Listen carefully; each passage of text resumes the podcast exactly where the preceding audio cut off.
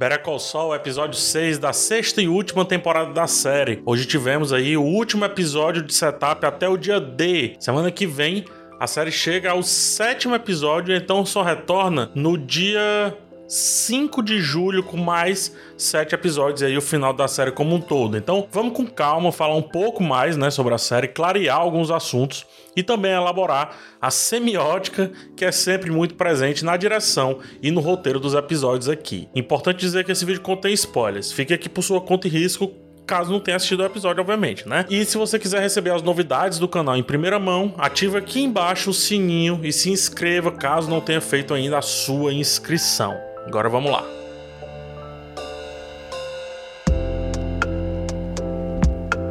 Esse episódio teve direção do Giancarlo Esposito, o nosso não tão querido Gus, né? Curioso que em um episódio de virada para personagem da Kim, é ele quem dirige. E no episódio de virada dele nessa temporada, foi ela, né, a Kim, quem dirigiu, né, a, a Rhea Seahorn, quem dirigiu o episódio. Enfim, apenas curiosidades antes de continuar, tá? Sobre Kim e Jimmy, né? Vamos focar nesse núcleo. Começamos com um flashback que mostra algo que a gente, pelo menos eu, nunca havia suposto, né, sobre a Kim, mais precisamente falando. Ela na real sempre foi meio errada, digamos assim. Já vimos os atos de vadiagem do Jimmy, né? Na adolescência dele, também na fase jovem adulta. Mas ver os atos da Kim nascendo da sua própria mãe mostra como essa talvez seja a única maneira que ela veja uh, as grandes soluções na vida. E pior, ou mais do que isso, é assim que ela vê o afeto. Por isso que ela tem afeto para com o Jimmy. Por isso que ela sente afeto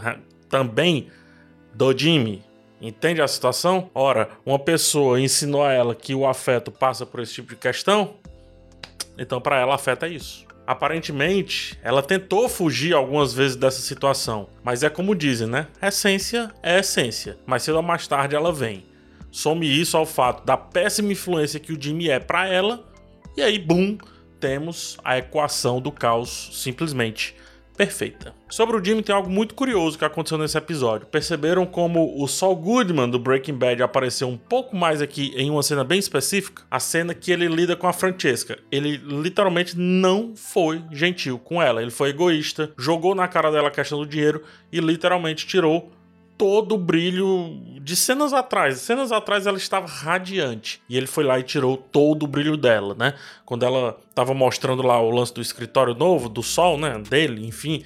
É, depois, olha só o que acontece, né? E por essa sequência, eu também fico com a leve sensação, um leve pé atrás, de que ele manipulou a Kim ao contar sobre o braço do juiz, o Casimiro, né? Nosso menino Casé. Pois bem, aceitar que o Jimmy estava mostrando o caminho fácil para Kim, apostando realmente que ela pegaria esse caminho fácil, do tipo, não, depois a gente resolve isso, cara, seria um pouco inocente da nossa parte. Vocês não acham, não? Comenta aqui embaixo, me dizer o que é que vocês acham, vai. Posso estar vendo carneiro em nuvem, mas me contem o que é que vocês acham. Após a cena do Jimmy supostamente manipulando a Kim, essa que eu falei, né? Tem para mim a melhor cena do episódio. A Kim tava indo literalmente na estrada certa. Ela tava na estrada, de fato.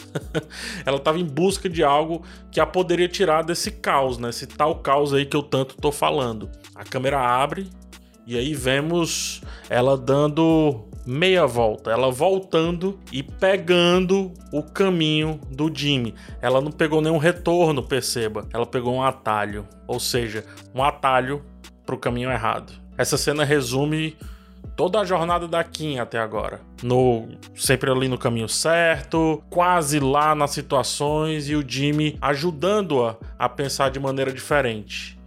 E olha só como o texto do episódio se fecha muito bem, né? Eu até anotei aqui o que ela estava falando no carro. Ela, ela falava lá algo como: é, trata-se de um sistema de justiça que funciona para todos. É, o, o que é mais importante do que isso, né? Ela faz a pergunta: o que é mais importante do que isso, esse lance do sistema de justiça? Ela mesma responde é, é o que ela ia dizer lá, o que ela ia deixar para perguntar lá para a turma do Cliff. Ela responde dizendo que é o dia D, pelo menos para ela, né?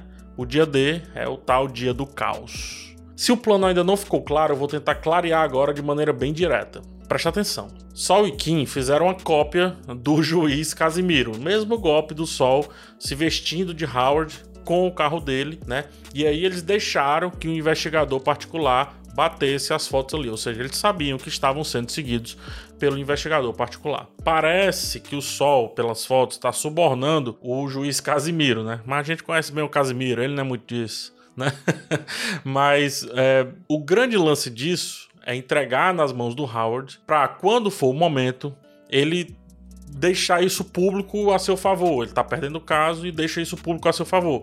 Só que o Sol e a Kim já tem a solução quando eles vão utilizar lá aquela substância que dilata a pupila e acelera a pessoa. E o Howard vai aparecer drogado na frente de todo mundo. Vai parecer e aparecer drogado na frente de todo mundo, fechando o círculo de suspeitas aí, fechando completamente as suspeitas do Cliff. Seria então o fim do escritório ali do Howard e como se advogado parece ser tudo que resta a ele, né? Ele não tem tanta coisa assim na vida, afinal até o casamento tá uma merda. Podemos ver acontecer com ele o que aconteceu com Chuck. Essa parte final, obviamente, é futurologia, mas o fato é até a parte do Sol e da Kim aprontando ali pro Howard de parecer um maluco. Se apeguem bem a isso, o resto vocês podem.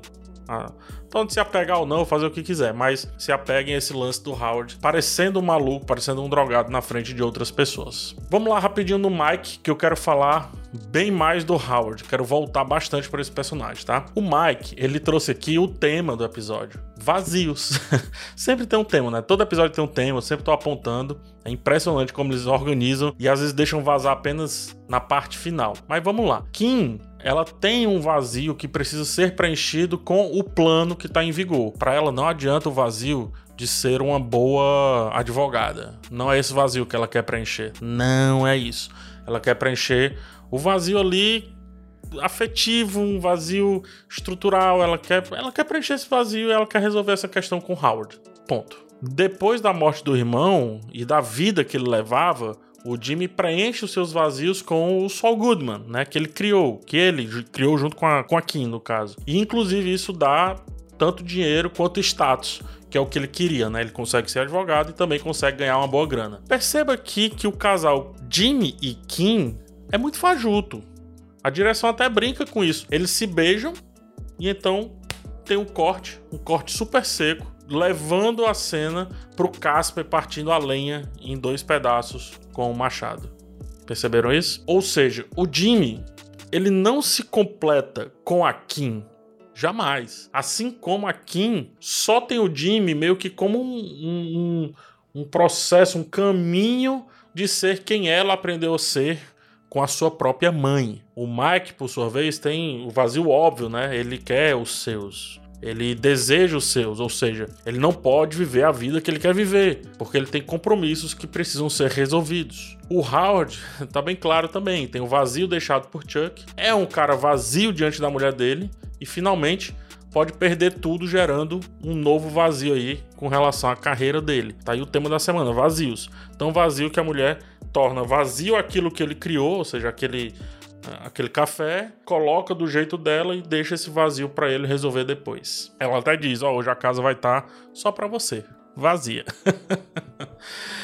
ah, Better Call Saul é sensacional. Mas vamos lá. O que nos leva também ao segmento do Howard. E aqui eu queria ficar, eu queria não, eu quero ficar um bom tempo. Esse segmento aberto com o personagem fazendo o café perfeito, né? Se nos episódios que temos do Gus é muito comum a gente ver inícios focando ali em como Los Polos Hermanos é perfeito, é, o, o, jeito dele lidar é tudo muito perfeito. Agora, o episódio que ele dirige mostra a perfeição de um expresso com o desenho fofo ali de um negócio feito com leite ali, né, a partir da máquina e por aí vai. O problema vem a seguir, né? Cena muito bonita, planos detalhes, maravilhoso, e o problema vem a seguir. A mulher do Howard aparece pela primeira vez e vemos como o casamento não tá nada bem. Aparentemente, a própria vida que ele levava pode ter gerado isso. Caso contrário, não faz sentido ele ter que provar para a mulher que pode lidar com Jimmy pelo menos dessa vez. Ou seja, parece que ela sabe demais. Parece que ela sabe que não lidou bem com o Jimmy no passado, que problemas aconteceram que dessa vez ele vai ter que lidar e vai, e vai ter que dar certo. Ele meio que promete isso a ela. Perceba. Pensar que o Howard não sentiu a morte do Chuck, como a morte aconteceu, como tudo aconteceu, é pensar que ele não tem sentimentos. O que é, do meu ponto de vista, completamente errado. A temporada inteira tem investido, né, tem gastado um bom tempo mostrando que ele parece ser uma boa pessoa, apesar de ainda assim representar toda aquela dubiedade que são os advogados corporativos, né, que são os que mais ganham grana depois da galera ali que lida com o alto padrão do crime, ou seja, o futuro do Jimmy, né, no caso. o Howard e as suas abotoaduras, inclusive aquela transpassada por trás da gravata, a própria gola meio arredondada, meio buleada, e tudo isso representa o cara que tem um superego pronto para atacar a qualquer momento. Esse superego até vaza quando ele diz: Eu resolvo isso, pode deixar. E aí, toma, né? O episódio vai lá e destrói esse superego dele com a mulher ignorando o carinho que ele teve ali ao fazer o café e jogando de qualquer jeito na garrafa, inclusive sujando um pouco a mesa. Para ela, aparentemente, né? O casamento não vale de mais nada, assim. Ele, o Howard, não vale de mais nada. E organizando o café da manhã, aquela xícara, né, aquela, aquele, aquela caneca de café, tudo que ele queria talvez fosse conversar, colocar as coisas em panos limpos, coisa que ela ignorou solenemente, inclusive deixando para lá esse lance de fazerem algo juntos. Howard ainda tem algo a perder. Ele ainda tem um fio que conecta ele à mulher dele, mas ele também tem muito a perder com relação à carreira dele e ele nem sabe tanto, mas ele vai cair de cabeça nessa situação, ele prometeu.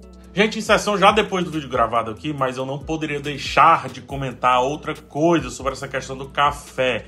Perceba que a sequência que mostra lá um café feito com perfeição termina em uma péssima conversa, né? Uma péssima uh, resolução, uma conversa de desesperança. Mas tem Outra cena do café. O diretor, o Giancarlo Esposito, como eu já falei, coloca a câmera dentro da máquina e sai aquele café super tosco do fórum. O Cliff pega o café e tem uma espécie de uma espécie de boa conversa com a Kim. Ele até faz careta pro café, né? Essa cena traz esperança para Kim. Pena que depois ela joga fora, mas são outros 500. Ou seja, não importa se o café é bom ou ruim, a maioria das reuniões importantes são regadas a café, mas o que importa é o que você faz com isso. A esposa do Howard estragou o café que ele fez e também estragou depois a conversa, né? Cortou a vontade dele ter uma conversa. O Cliff resolveu uma boa conversa, apesar do péssimo café. Ou seja, nunca é o café, sempre são as pessoas, sempre. O que o Better Call Saul tá fazendo aqui, a série, né, o roteiro fantástico dessa série tá fazendo aqui, é algo que acontece em diversas séries. Ou seja, eles pegam um personagem secundário, humanizam, criam empatia, mostram como esse personagem pode ser visto através de outros, de outros pontos de vista, criam meio que quase como uma despedida, né? Fazem uma parada carinhosa com o personagem, é, faz o personagem ser acessível, do tipo, poxa, a gente nunca teve com a mulher dele, a gente nunca teve com a intimidade dele, como é que pode, né? E aí depois ela vai lá e mata ou transforma esse personagem em inútil. Aconteceu isso com o Hank né, lá no Breaking Bad. E o Howard tá seguindo aqui um pouco o caminho do Hank. Assim como a Kim tá seguindo o caminho do Walter White. O Walter White foi oferecido para ele uma saída fácil. Aquela questão do dinheiro e tudo, lembra? Foi oferecido para ele. Ele não aceitou. Ele preferiu seguir na questão do crime. Foi a Kim tinha uma saída fácil aqui, era só esperar o dia D ser em outro momento. Mas não, ela pegou a estrada voltando. E isso também aconteceu quando o Walter White matou a namorada do Jesse. É, sim, ele matou, né? Porque ela deixou ela morrer e tudo mais. Humanizaram a relação do Jesse, mostraram o Jesse disposto a fazer diferente a sua vida e então, fim, morreu.